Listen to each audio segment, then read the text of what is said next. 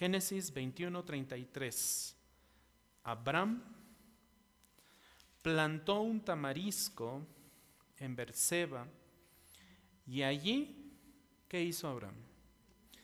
Invocó el nombre del Señor, coma, el Dios eterno. Vamos a orar. Padre, te alabamos, te bendecimos, te damos gracias. Te agradecemos, Señor, porque el día de hoy nos permites abrir tu palabra y porque, Señor, el día de hoy nos vas a permitir escudriñarla y también examinar y tratar de entender y comprender esta preciosa doctrina de tu eternidad, esta hermosa perfección tuya que solamente tú posees, que solamente, Señor, tú tienes perfecta en ti. Gracias por tu palabra. Te rogamos que con ella, Señor, tú nos limpies, tú nos santifiques, tú nos purifiques, tú nos permitas crecer. En el nombre de Cristo Jesús. Amén.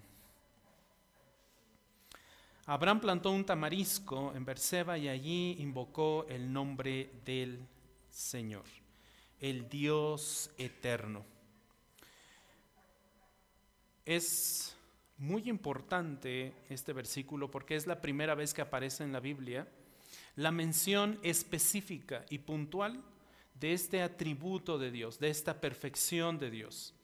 En ningún versículo anterior a Génesis 21:33 aparece explícita esta perfección, la eternidad de Dios. Se infiere en los contextos, por supuesto. Y cuando nosotros vamos, por ejemplo, a Génesis capítulo 1, versículo 1, y leemos, en el principio Dios creó los cielos y la tierra, y seguramente es uno de los versículos que más recordamos, que más hemos memorizado. Eh, por supuesto que está implícita aquí la eternidad de Dios en lo que nos dice este pequeño versículo. A medida que avanzamos en la lectura de Génesis 1, nos damos cuenta de que este es el principio de todas las cosas. Este es el comienzo de todas las cosas, incluyéndose el tiempo. Incluyéndose el tiempo. Noten lo que dice en el principio. ¿Qué principio? El principio del tiempo. El principio cuando todo lo que existe, cuando todo este universo fue creado. Vemos en, la en los siguientes versículos, vemos el cielo, Vemos la tierra, vemos la luz, vemos la oscuridad, vemos los cielos, los mares, la tierra seca, vemos los pastos, vemos los árboles, las hierbas, vemos el sol, vemos la luna, vemos las estrellas, vemos a los peces del mar siendo creados, vemos a los pájaros en el aire volando, vemos cómo fue creado el ganado, vemos las bestias cómo fueron creadas, los reptiles y finalmente vemos a la humanidad siendo creada, al hombre y a la mujer hechos a la imagen de Dios. Sin embargo, este comienzo que nosotros vemos aquí en Génesis capítulo 1 no es el comienzo de Dios. Es el comienzo y es el principio de la creación. Es el comienzo y es el principio del tiempo de la creación, de todo lo que se menciona en el capítulo 1. Porque Dios ya estaba activo aquí. Dios ya existía aquí. Dios no inició a existir en Génesis 1.1. Dios ya existía desde antes de Génesis 1.1. Por eso dice este versículo, en el principio Dios creó. Y cuando creó Dios, por supuesto creó los cielos y la tierra y todo lo que hay en ellos, también creó el tiempo creó la forma de medir el tiempo incluso. Dios ya estaba allí antes del comienzo del universo. Las sagradas escrituras nos enseñan que Dios es ilimitado en este sentido, que Dios es infinito con respecto al tiempo. Cuando nosotros vamos al libro de Job, que lo están viendo en la pantalla, Job 36, 26, nosotros leemos lo siguiente, Dios es exaltado y este, eh, eh, este, esta palabra exaltado bien podría traducirse como Dios es grande, sumamente grande. sublime incluso, también es una traducción válida desde el hebreo. Dios es exaltado y no le conocemos o no lo conocemos. Esto indica nuestra limitación en cuanto a la comprensión que podemos y tenemos de Dios. Es incomprensible en muchas cosas. No nos alcanza muchas veces nuestra mente para comprender a Dios. Y noten cómo termina este, este versículo de Job 36, 26. El número de sus años es como inescrutable. No se puede conocer, no se puede investigar, no se puede medir. Así es nuestro Dios. En ese sentido es infinito. En ese sentido es infinito. El número de sus años es inescrutable. Nosotros personalmente, como humanos, tenemos una edad cronológica. Tenemos 20, 15, 30, 40, 50, los años que sean, pero nuestros años de vida son medibles. Los años de vida de Dios no lo son porque Él es eterno y es lo que nos enseña la palabra de Dios. Mientras que cada criatura que existe en este mundo tiene una edad en años, la edad de Dios no se puede expresar en número. No existe número para expresar la edad de Dios. Él no tiene edad. La infinidad de Dios con respecto al tiempo se llama eternidad. La infinidad de Dios con respecto al tiempo se llama eternidad, es decir, el tiempo es parte de la creación de Dios. Por lo tanto, Él es el Señor del tiempo. Él, como Dios, no está dentro de un periodo de tiempo, más bien, más bien ve el tiempo desde fuera, desde lo alto, desde lo sublime. Grande es Dios, excelso es Dios, y todo lo que Él ha creado lo ve hacia abajo. Él está fuera del tiempo. Por eso Él no, no puede medirse en años. Génesis capítulo 1, versículo 14 nos dice, entonces dijo Dios, haya lumbreras en la expansión de los cielos para separar el día de la noche. ¿Cuáles serán estas lumbreras? ¿Cuáles son estas lumbreras que Dios creó? ¿Qué está creando aquí Dios? El sol y la luna, ¿verdad?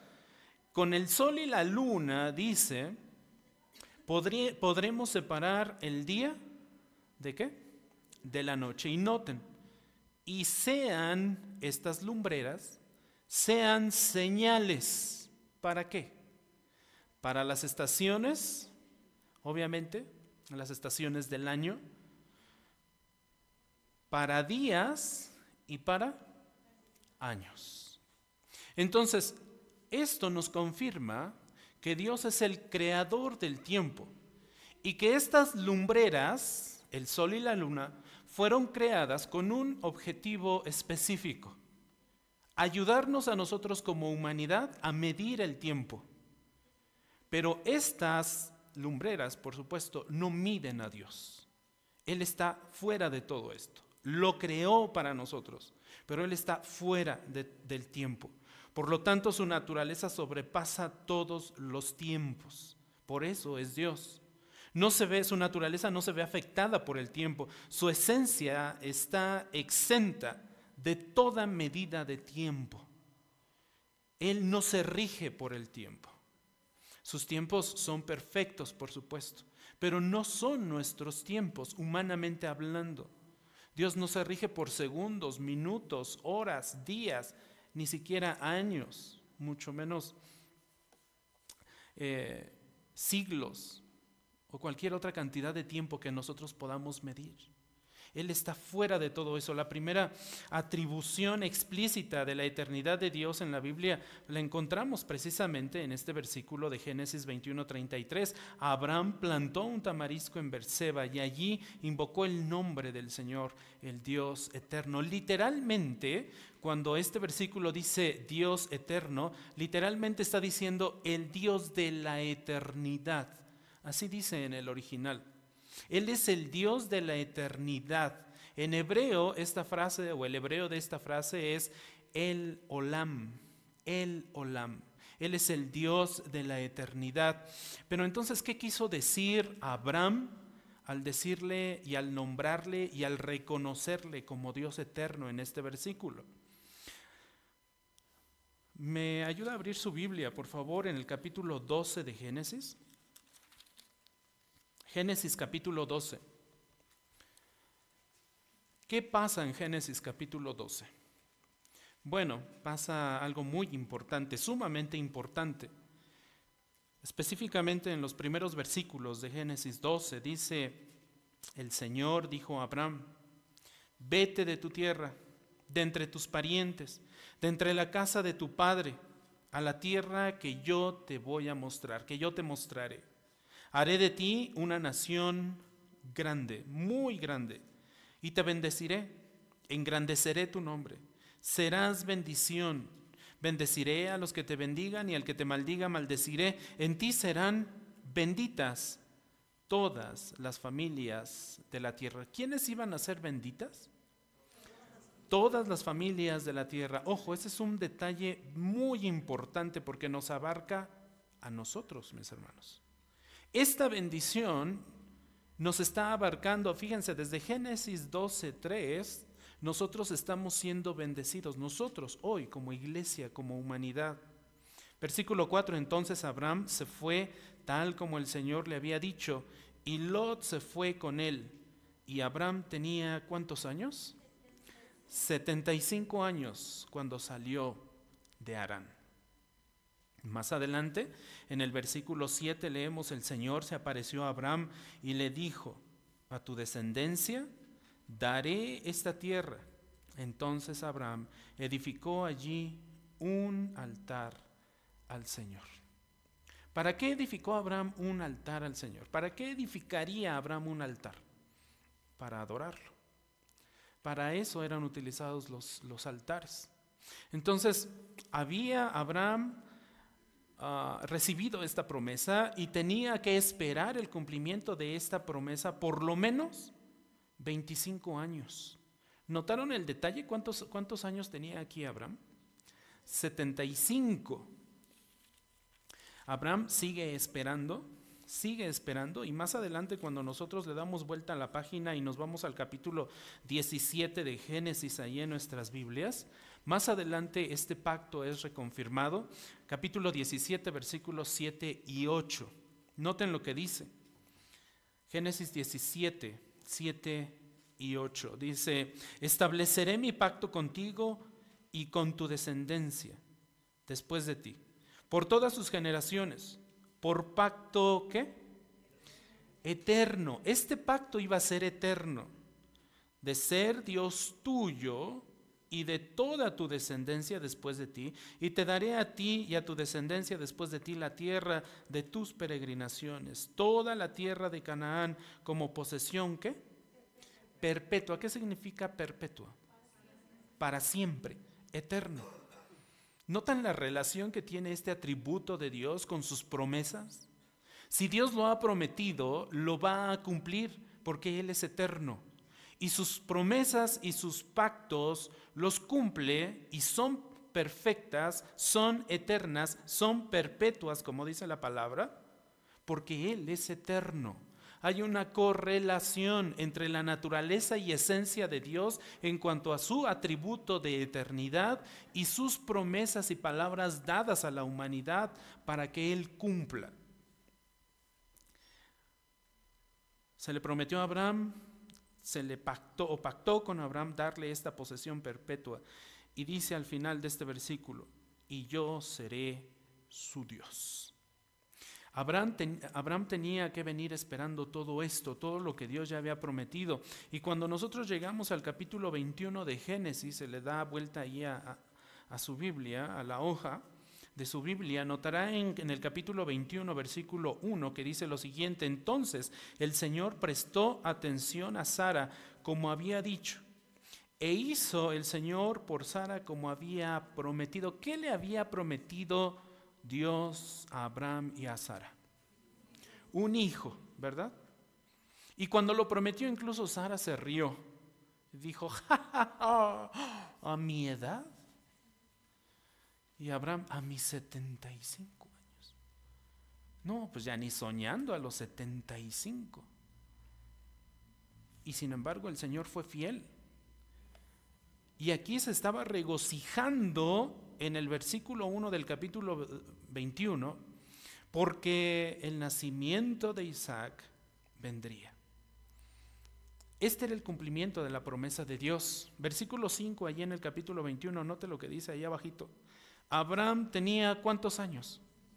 100 años cuando le nació su hijo Isaac. ¿Cuántos años tuvo que esperar Abraham desde la promesa de su hijo hasta que naciera su hijo?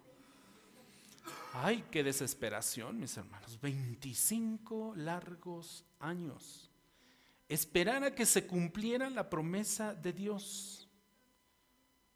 Wow, yo sí me hubiera desesperado, ¿eh? 25 años. Bueno, de hecho, Sara también se desesperó. ¿Lo recuerdan?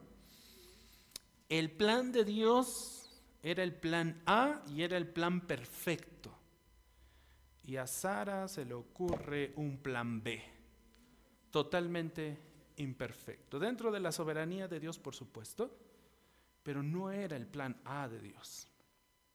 Bueno, Abraham más adelante en el versículo 22, hace rato lo leímos, dice, aconteció que aquel tiempo que aconteció por aquel tiempo que Abimelech con, Ficol, jefe de su ejército, habló a Abraham y dijo, Dios está contigo en todo lo que haces. Es decir, la gente que rodeaba a Abraham sabía que Abraham no estaba solo. Sabía que Abraham era una persona especial, sumamente especial. Sabía esa gente que Abraham era un protegido de Dios. Dios está contigo.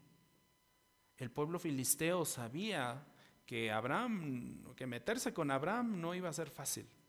Que Abraham tenía, que el ángel del Señor rodeaba y cubría y estaba con Abraham. Y entonces aquí con estos ejemplos vemos que cuando Abraham invocó el nombre del Señor, el Dios eterno, realmente estaba confesando su fe de que ninguna cantidad de tiempo, ninguna cantidad de tiempo, ni siquiera siglos, podrían detener a Dios de ser y de hacer todo lo que había prometido ser y hacer en su pacto. Dios ya le había prometido un hijo, ¿lo cumplió? Sí. Dios ya le había prometido una tierra, vete de tu tierra y de tus parientes, déjalos. Yo te voy a mostrar a la tierra y e, a la tierra a la que has de ir. Y esa tierra va a ser tuya. ¿Lo cumplió? Sí. ¿Fue de un momento a otro? No. Pasaron años. Ni siquiera los siglos podrán detener a Dios de ser y hacer todo lo que ha prometido. Ser y hacer en su pacto con su pueblo y por supuesto con su iglesia. Porque Él es atemporal. Nosotros sí somos temporales. Dos mil años más tarde de que esto sucediera, de que el caso de Abraham que acabamos de leer sucediera, Pablo glorificó a Dios, al Dios eterno por el cumplimiento de sus promesas. Pablo reconoció quién era Dios, reconoció este atributo de Dios y lo glorificó y le dio gracias. Si usted abre su Biblia en Romanos capítulo 16, en el último capítulo de Romanos, usted se va a dar cuenta de esto. Romanos capítulo 16, los últimos versículos. Aquí encontramos una doxología, una adoración, una alabanza por parte de Pablo hacia Dios, reconociendo precisamente su eternidad. Noten lo que dice, estoy leyendo la nueva Biblia de las Américas. Y aquel que es poderoso para afirmarlos conforme a mi evangelio y a la predicación de Jesucristo, según la revelación del misterio que ha sido mantenido en secreto durante siglos sin fin, este misterio del que está hablando del que está hablando Pablo no, es otra cosa que el hecho de que Dios iba a salvar tanto a judíos como a gentiles. ¿Y cómo sabemos eso? Bueno, si nos regresamos, no vamos a ir ahorita, pero si usted checa más al ratito eh, Romanos 11, 25, notará que ahí se describe este misterio el hecho de que Dios salvaría tanto a su pueblo de Israel como a los gentiles, a los que no pertenecían al pueblo judío. Ese es el misterio del que está hablando aquí eh, Pablo en estos últimos versículos de su carta a los romanos. Y dice, aquel que es poderoso para afirmarlos conforme a mi evangelio, a la predicación de Jesucristo, según la revelación del misterio que ha sido mantenido en secreto durante siglos sin fin. Y esa frase es importante porque esos siglos sin fin están hablando de eternidad. Verso 26, pero que ahora ha sido manifestado y por las escrituras de los profetas conforme al mandamiento de quién? Del Dios. ¿Y cómo es este Dios? Eterno. Se ha dado a conocer a todas las naciones para guiarlas a qué? A la obediencia de la fe. Es decir, para que las naciones crean. Y ese era el misterio, que las naciones iban a creer. ¿Qué se le prometió a Abraham en Génesis 12? que todas las familias de la tierra iban a ser qué? Bendecidas. ¿Notaron eso? Todas las familias de la tierra. No solamente a Abraham, no se le dijo, todas las familias del pueblo judío, todas las familias de Jacob, nada más ellos van a ser bendecidos en ti. No, a Abraham se le dijo, todas las familias de la tierra van a ser bendecidas contigo. Y aquí se está cumpliendo. Todas las naciones van a ser guiadas a creer a la fe en Cristo. Todas las naciones van a conocer de Cristo. Y al momento de conocer y creer van a ser bendecidas. 27. Al único y sabio Dios, por medio de Jesucristo, sea la gloria hasta cuándo? Para siempre. Noten aquí tres menciones que he subrayado ahí en, esos versículos. Siglos sin fin, Dios eterno y para siempre. Estas tres menciones refieren a la eternidad de Dios, a su esencia, es parte de la esencia de Dios. Y si está en su esencia, entonces todo lo que Él prometa y diga, lo va a cumplir. Aunque a nosotros nos parezca largo el tiempo, hay 25 años, Señor bendito, para tener un hijo, qué desesperación. Ay, Señor, ¿cuándo me vas a dar la tierra que me prometiste? Bueno, Abraham se fue, durmió y no vio la tierra. A su pueblo como tal, sí anduvo, pero entregada no. Más adelante fue entregada. Y estas son las promesas eternas de Dios. El Dios eterno es el Dios de la continuidad a través de las edades. Esa es su eternidad. Un Dios de la continuidad a través de las edades. Ahora está cumpliendo lo que planeó durante siglos sin fin. Esta frase siglos sin fin también puede traducirse como desde la eternidad. Desde que el mundo comenzó, y literalmente, como dice Reina Valera 60, si usted tiene Reina Valera 60, dice, desde tiempos ¿qué? eternos. Desde tiempos eternos. Esto ya estaba planeado por Dios, ya estaba determinado por Dios. Y si Dios ya lo había decretado y dicho, lo iba a cumplir. Porque Él es un Dios eterno. ¿Y será glorificado hasta cuándo? Para siempre. Dios va a ser glorificado para siempre. Por ello, hoy podemos decir, como dice el Salmo 90, y si quiere ir a su Biblia, ahí al Salmo 90, acompáñeme con su Biblia, por favor, al Salmo 90. Este salmo es muy hermoso porque nos hace ver un contraste entre, entre la eternidad de Dios y lo transitorio del hombre. Dios es eterno, la humanidad no. Los hombres no son eternos. Esta es una gran diferencia entre Dios y su creación. Antes de que los montes, ah, perdón, versículo 1, noten lo que dice el salmista, esta es, esta es una oración de parte de Moisés, este salmo lo escribió Moisés, y dice, Señor, tú has sido un refugio para nosotros de generación en generación. Esa frase de generación en generación está refiriendo a eternidad. Los seres humanos, mis hermanos, van y vienen, van y vienen.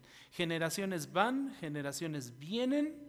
Nuestra vida en esta tierra es muy corta, pero el Señor es nuestra morada en todas las generaciones, en todos los tiempos, en todos los tiempos, en todas las edades. Quizás Moisés echó una mirada hacia atrás a la estadía de los patriarcas como peregrinos en la tierra, pero no tienen un lugar permanente en la tierra estos patriarcas, no tuvieron un lugar permanente en la tierra, así como nosotros tampoco tendremos un lugar permanente en la tierra.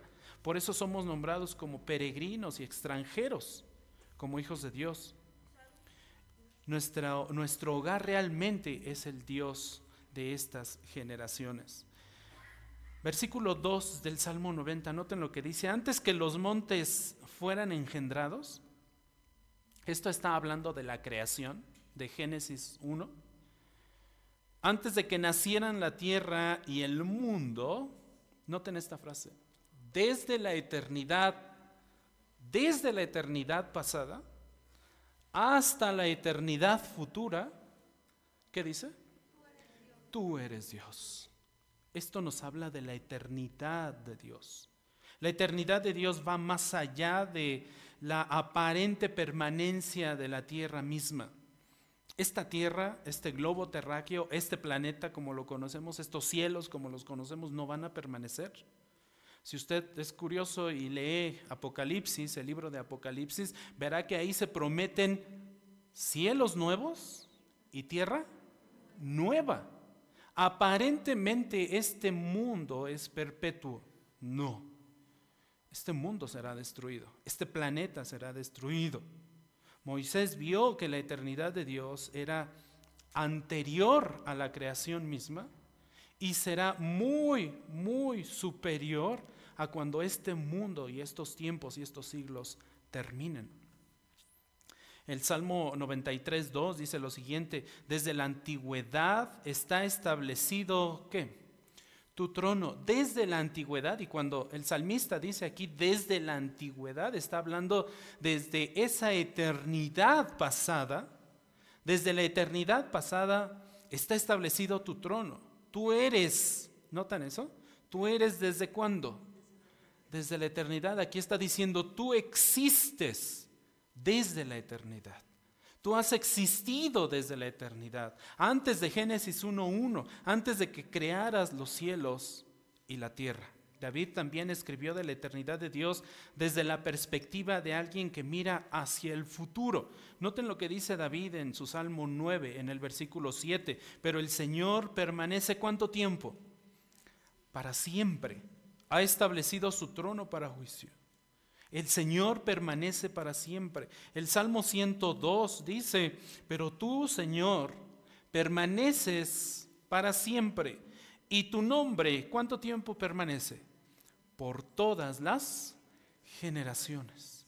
Todas aquellas generaciones antes de que Cristo viniera y todas estas generaciones después de que Cristo vino a esta tierra, el nombre del Señor permanece y permanecerá y ha permanecido por todas las edades. Dios no tiene fin y no tendrá fin en ningún momento.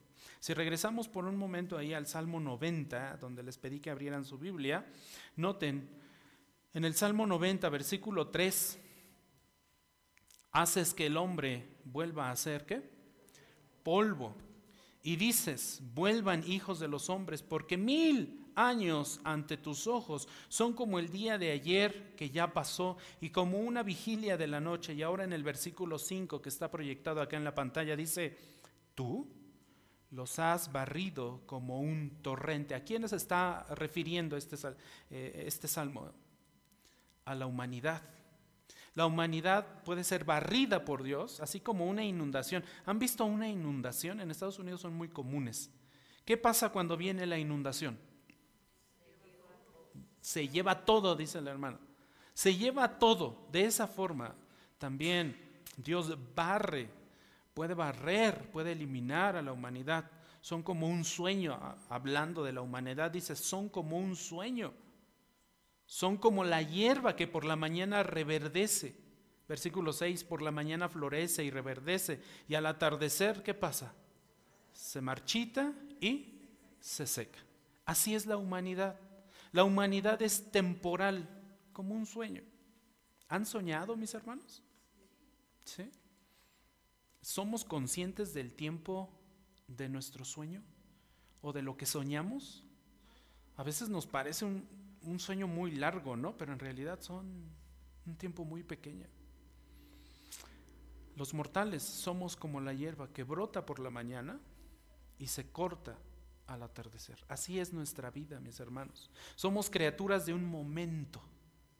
Vivimos 70, vivimos 80 años consumidos por la ira de Dios, sufriendo la ira de Dios por causa de nuestra rebelión, porque somos una raza caída y pecadora. Y esto nos lo dice el mismo salmista. Salmo 90, versículo 10, noten esto, los días de nuestra vida llegan a 70 años.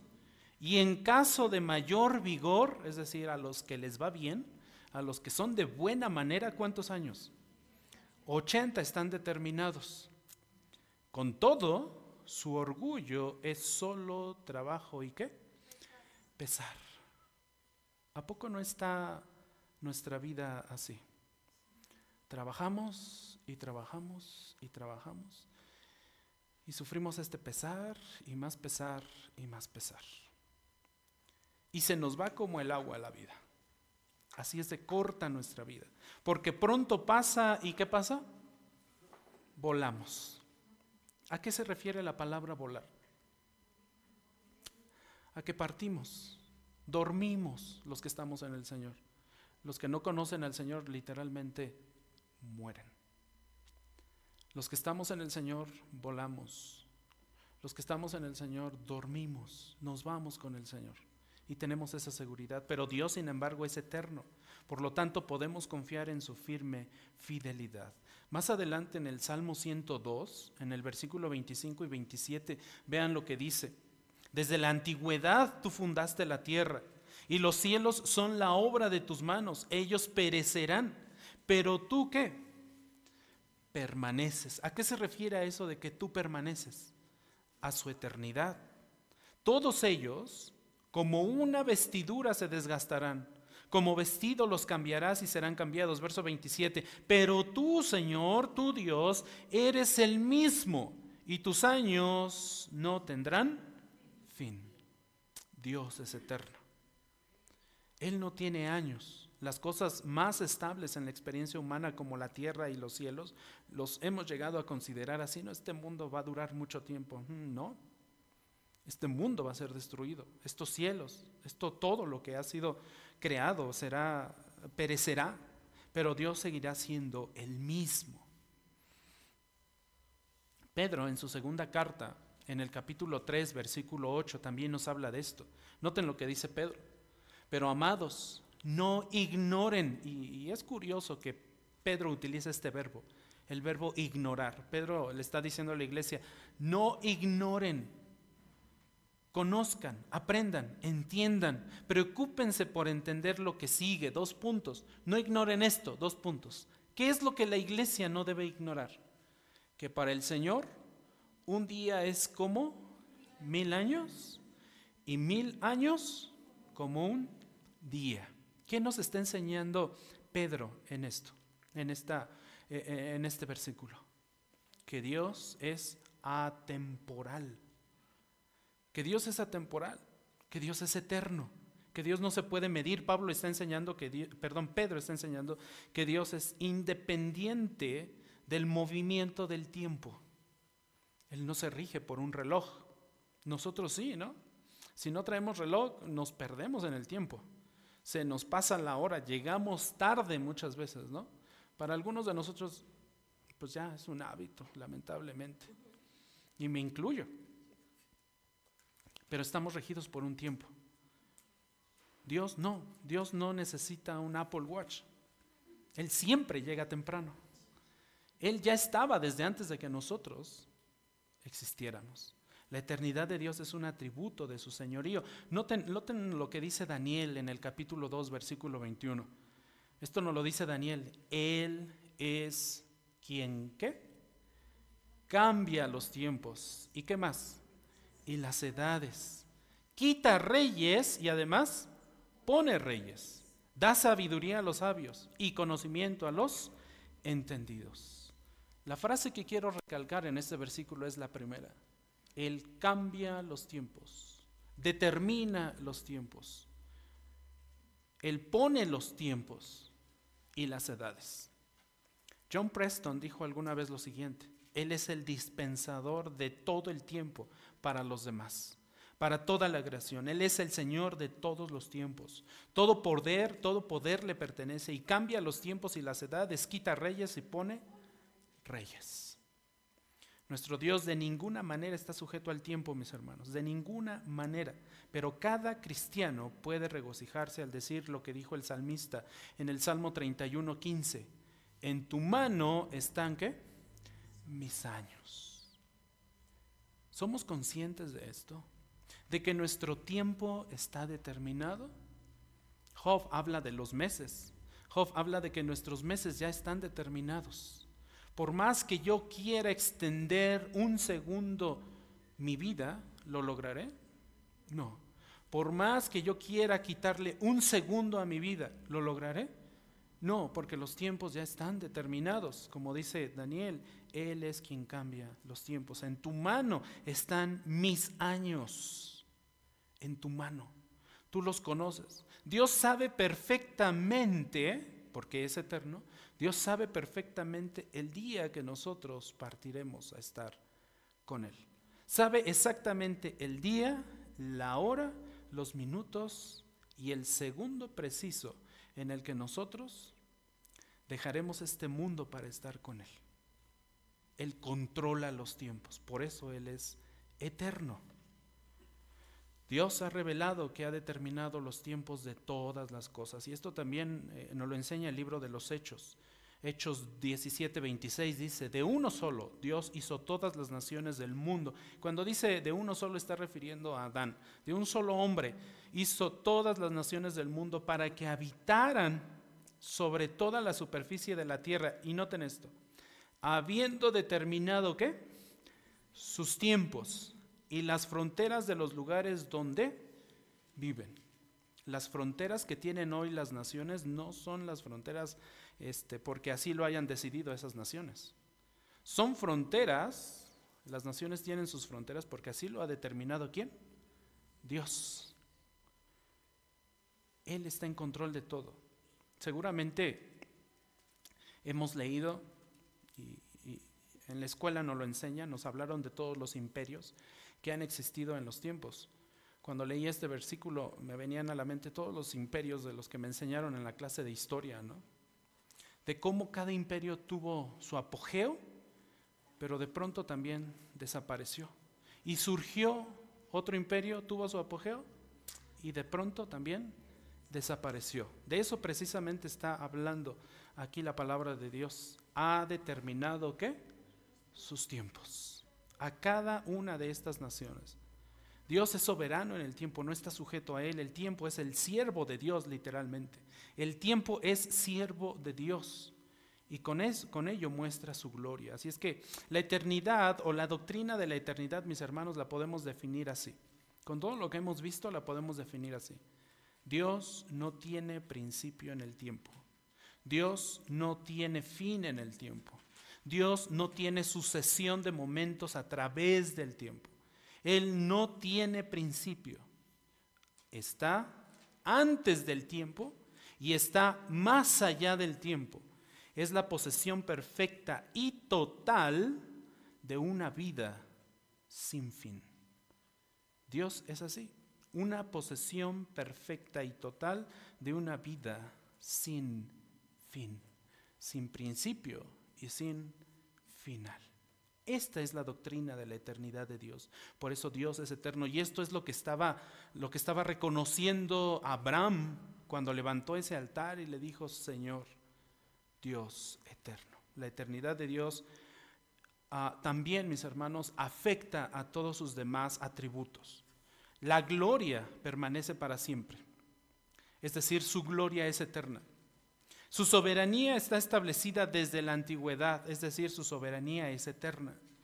Él reina para siempre, es decir, Él reina eternamente. El universo visible que hizo revela su poder eterno. Su poder es eterno. Su justicia dada a conocer en sus leyes es eterna también. Su amor por los que le temen es de eternidad en eternidad, dice el Salmo 103. Su bondad fiel fue exhibida desde la creación en adelante y nunca terminará. Por eso encontramos el Salmo 136. ¿Usted recuerda cuál es la, ¿Usted recuerda cuál es la frase que más se repite en el Salmo 136? Porque para siempre es. Y cada versículo tiene, porque para siempre es tu misericordia, porque para siempre es tu misericordia, porque para siempre es tu misericordia, porque para siempre es tu misericordia y enfatiza la eternidad de Dios. Porque para siempre. Eterna es tu misericordia, podríamos traducirlo así. Eterna es tu misericordia, eterna es tu misericordia, eterna es tu misericordia. El Salmo 136 nos enfatiza esto. La doctrina de la eternidad de Dios se correlaciona con todas las demás doctrinas bíblicas. Están determinadas y caracterizadas por la eternidad de Dios. Dios permanece siempre. Por eso el Salmo 102, 27 dice, pero tú eres el mismo y tus años no tendrán fin no tendrán fin. Esto nos llama a confiar en el nombre del Señor en todo momento, mis hermanos. Por eso también Isaías profetizó en algún momento lo siguiente. Noten lo que dice Isaías 26:4. Confíen, confíen en el Señor. ¿Hasta cuándo? Para siempre. ¿Esto refiere a eternidad? Sí, porque Dios es eterno todo lo que Dios es, hace y dice también será eterno y nos afecta y nuestro creer y nuestra confianza en Dios también debe caracterizarse por esa eternidad. Confíen en el Señor hasta cuándo? Para siempre. ¿Dios es digno de confianza? Claro que Dios es digno de confianza, si no Él no fuera Dios. ¿Podemos confiar en Dios? Sí, porque Él es eterno. Dice, Isaías, porque en Dios el Señor tenemos una roca que eterna. Un comentarista da una ilustración en cuanto a este versículo y dice, vemos el mar y vemos cómo se mueve el mar con las olas. Lo hemos visto, ¿no? Tal vez en vivo y en directo o tal vez en video. Pero vemos cómo se mueven las olas del mar. Y hay rocas en el mar. ¿Acaso se mueven esas rocas? Por más que las olas van y vienen, esas rocas permanecen. Así es nuestro Señor en su eternidad. O podemos ver un río, cómo fluye un río. Y debajo del río hay rocas, hay piedras. Las rocas, las piedras grandes, ¿se mueven? El río corre y corre y corre y corre y corre hasta que el Señor determine que deje de correr agua por ese río. Pero mientras corre el agua, esas rocas se movilizan tan solo un milímetro. No, así es nuestro Señor. Isaías 43, 13 también nos habla de esto. Aún desde la eternidad yo soy y no hay quien libre de mi mano. Yo actúo. ¿Quién lo revocará. Desde la eternidad yo soy. Hemos visto hasta aquí bastantes versículos que nos hablan de esta hermosa doctrina. Pero ¿qué implica para nosotros? ¿O qué debe de implicar para nosotros el saber que Dios es eterno? El conocer esta perfección de Dios. La eternidad de Dios como una de sus perfecciones, como parte de su esencia, tiene muchas aplicaciones para nuestra vida, por supuesto que sí. Pero hoy quisiera mencionarles dos solamente. En una siguiente entrega sobre esta serie estaremos hablando de las otras implicaciones o aplicaciones. Meditar en la eternidad de Dios nos humilla, nos debe humillar, pero también nos debe promover el temor del Señor. Debe poner en nosotros temor del Señor. Aunque imposible de comprender plenamente, aunque nuestra mente eh, sea finita, sea imperfecta y no pueda comprender adecuadamente quién es Dios, cómo es Dios, cuál es su esencia, cuáles son sus atributos, la eternidad de Dios, del Dios vivo, tiene varias aplicaciones para nuestra vida. En primer lugar, es la primera, la eternidad de Dios fomenta la fe en su palabra, que es infalible. La, la, eternidad de Dios fomenta nuestra fe, hace crecer nuestra fe Desarrolla nuestra fe en su palabra, que es infalible. Y esto es muy importante. Por eso esta bendita palabra es confiable, porque es una palabra eterna. ¿De dónde salió esta palabra? ¿Quién manó? ¿Quién exhaló esa palabra? Dios. Y Dios es eterno. La humanidad caída es tan débil, es pasajera, es poco confiable como la hierba, lo leíamos hace ratito, y como las flores del campo, y de esto también nos habla Isaías 40. Sin embargo, la palabra del Señor es poderosa. La palabra del Señor es inmutable. La palabra del Señor es eterna, porque Dios es eterno, porque es su palabra.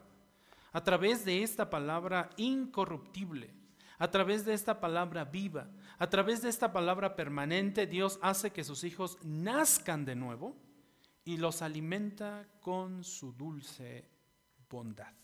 Lea conmigo, por favor, primera de Pedro, capítulo 1, versículo 23 al 25. Note lo que dice Pedro aquí. Pues han nacido de nuevo. Está hablando Pedro en su carta y dice, ustedes han nacido de nuevo. Noten, no de una simiente corruptible, es decir, imperfecta, sino de una que es como incorruptible, es decir, y va a hablar de la simiente a la que está refiriendo, mediante qué? La palabra de Dios, qué? Que vive y permanece. ¿Por qué la palabra de Dios vive y permanece? ¿A qué refiere ese vive y permanece? A que es eterna, a que esta palabra es viva y eficaz, a que esta palabra es eterna. Por más que toda la humanidad desprecie este santo libro, la palabra de Dios es perfecta y no regresará a él vacía, porque es una palabra viva y es eterna. Noten lo que dice versículo 24. Porque toda carne es como la hierba y toda su gloria como la flor de la hierba. Sécase la hierba, cáese la flor. Pero la palabra del Señor, ¿qué? Permanece para siempre. Esa es la palabra que a ustedes les fue predicada.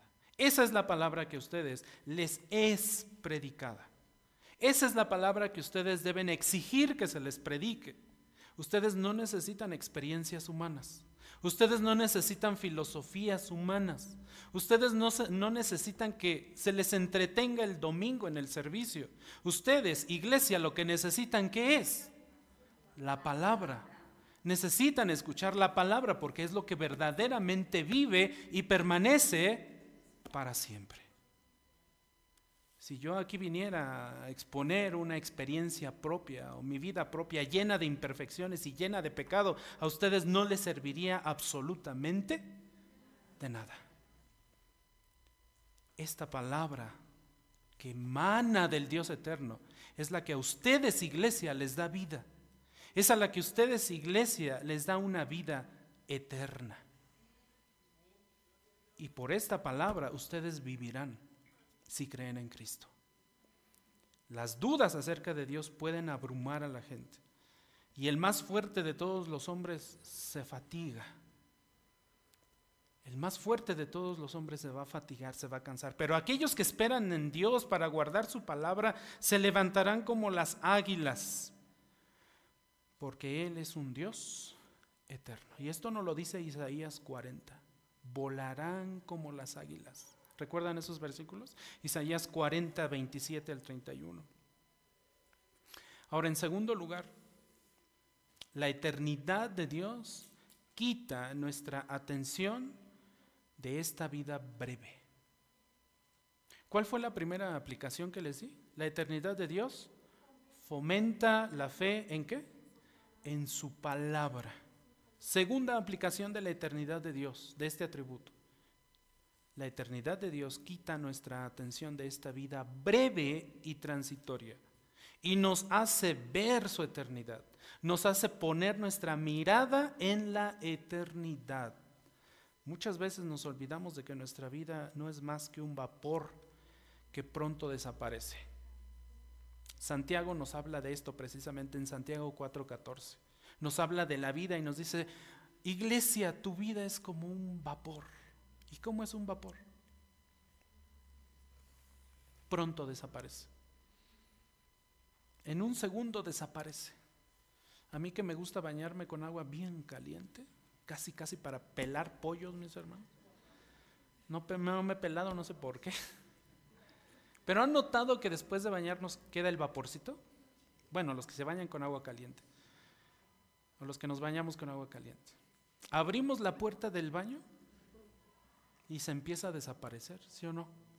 Así es nuestra vida, dice Santiago 4:14. ¿Dónde debería estar entonces nuestro enfoque? En la eternidad. ¿Dónde podemos poner nuestra mirada confiadamente?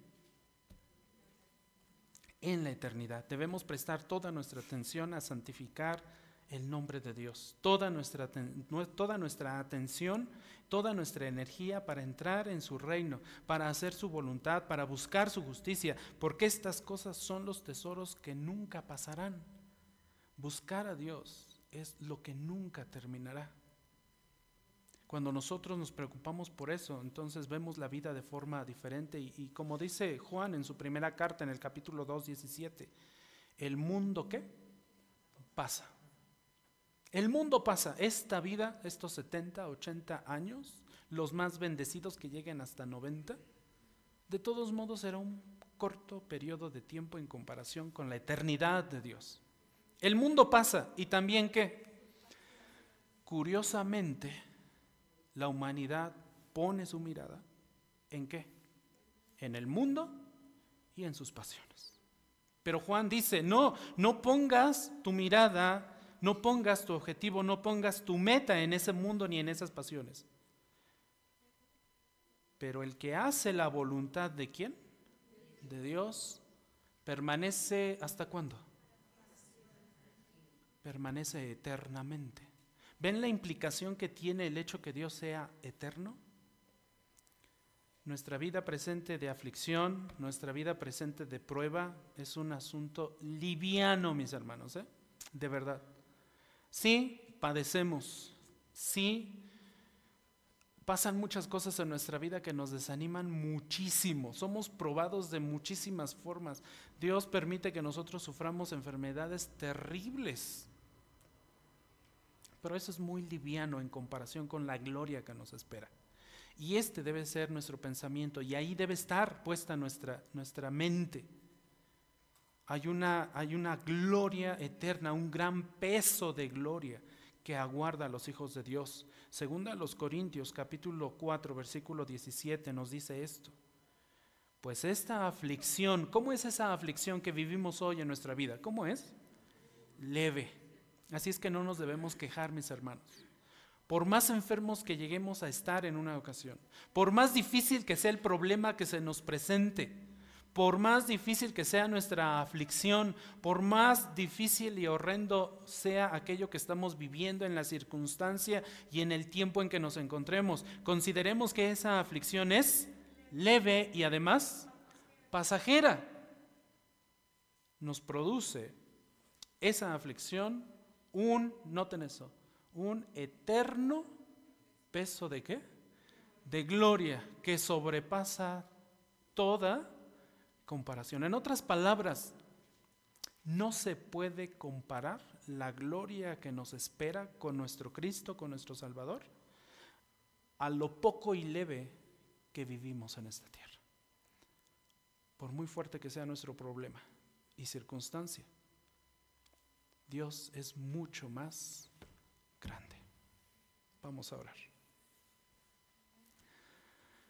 Padre, te alabamos, te bendecimos, te agradecemos tanto, Señor, porque tú eres eterno. Te agradecemos tanto, Señor, porque a través de este atributo, de esta perfección tuya, nos enseña, Señor, que tú controlas los tiempos que son perfectos en ti, porque tú has creado el tiempo, porque tú has determinado la forma en que nosotros podemos medir el tiempo, porque nuestra vida, aunque parece larga, realmente no lo es, se esfuma como el vapor, desaparece como el vapor.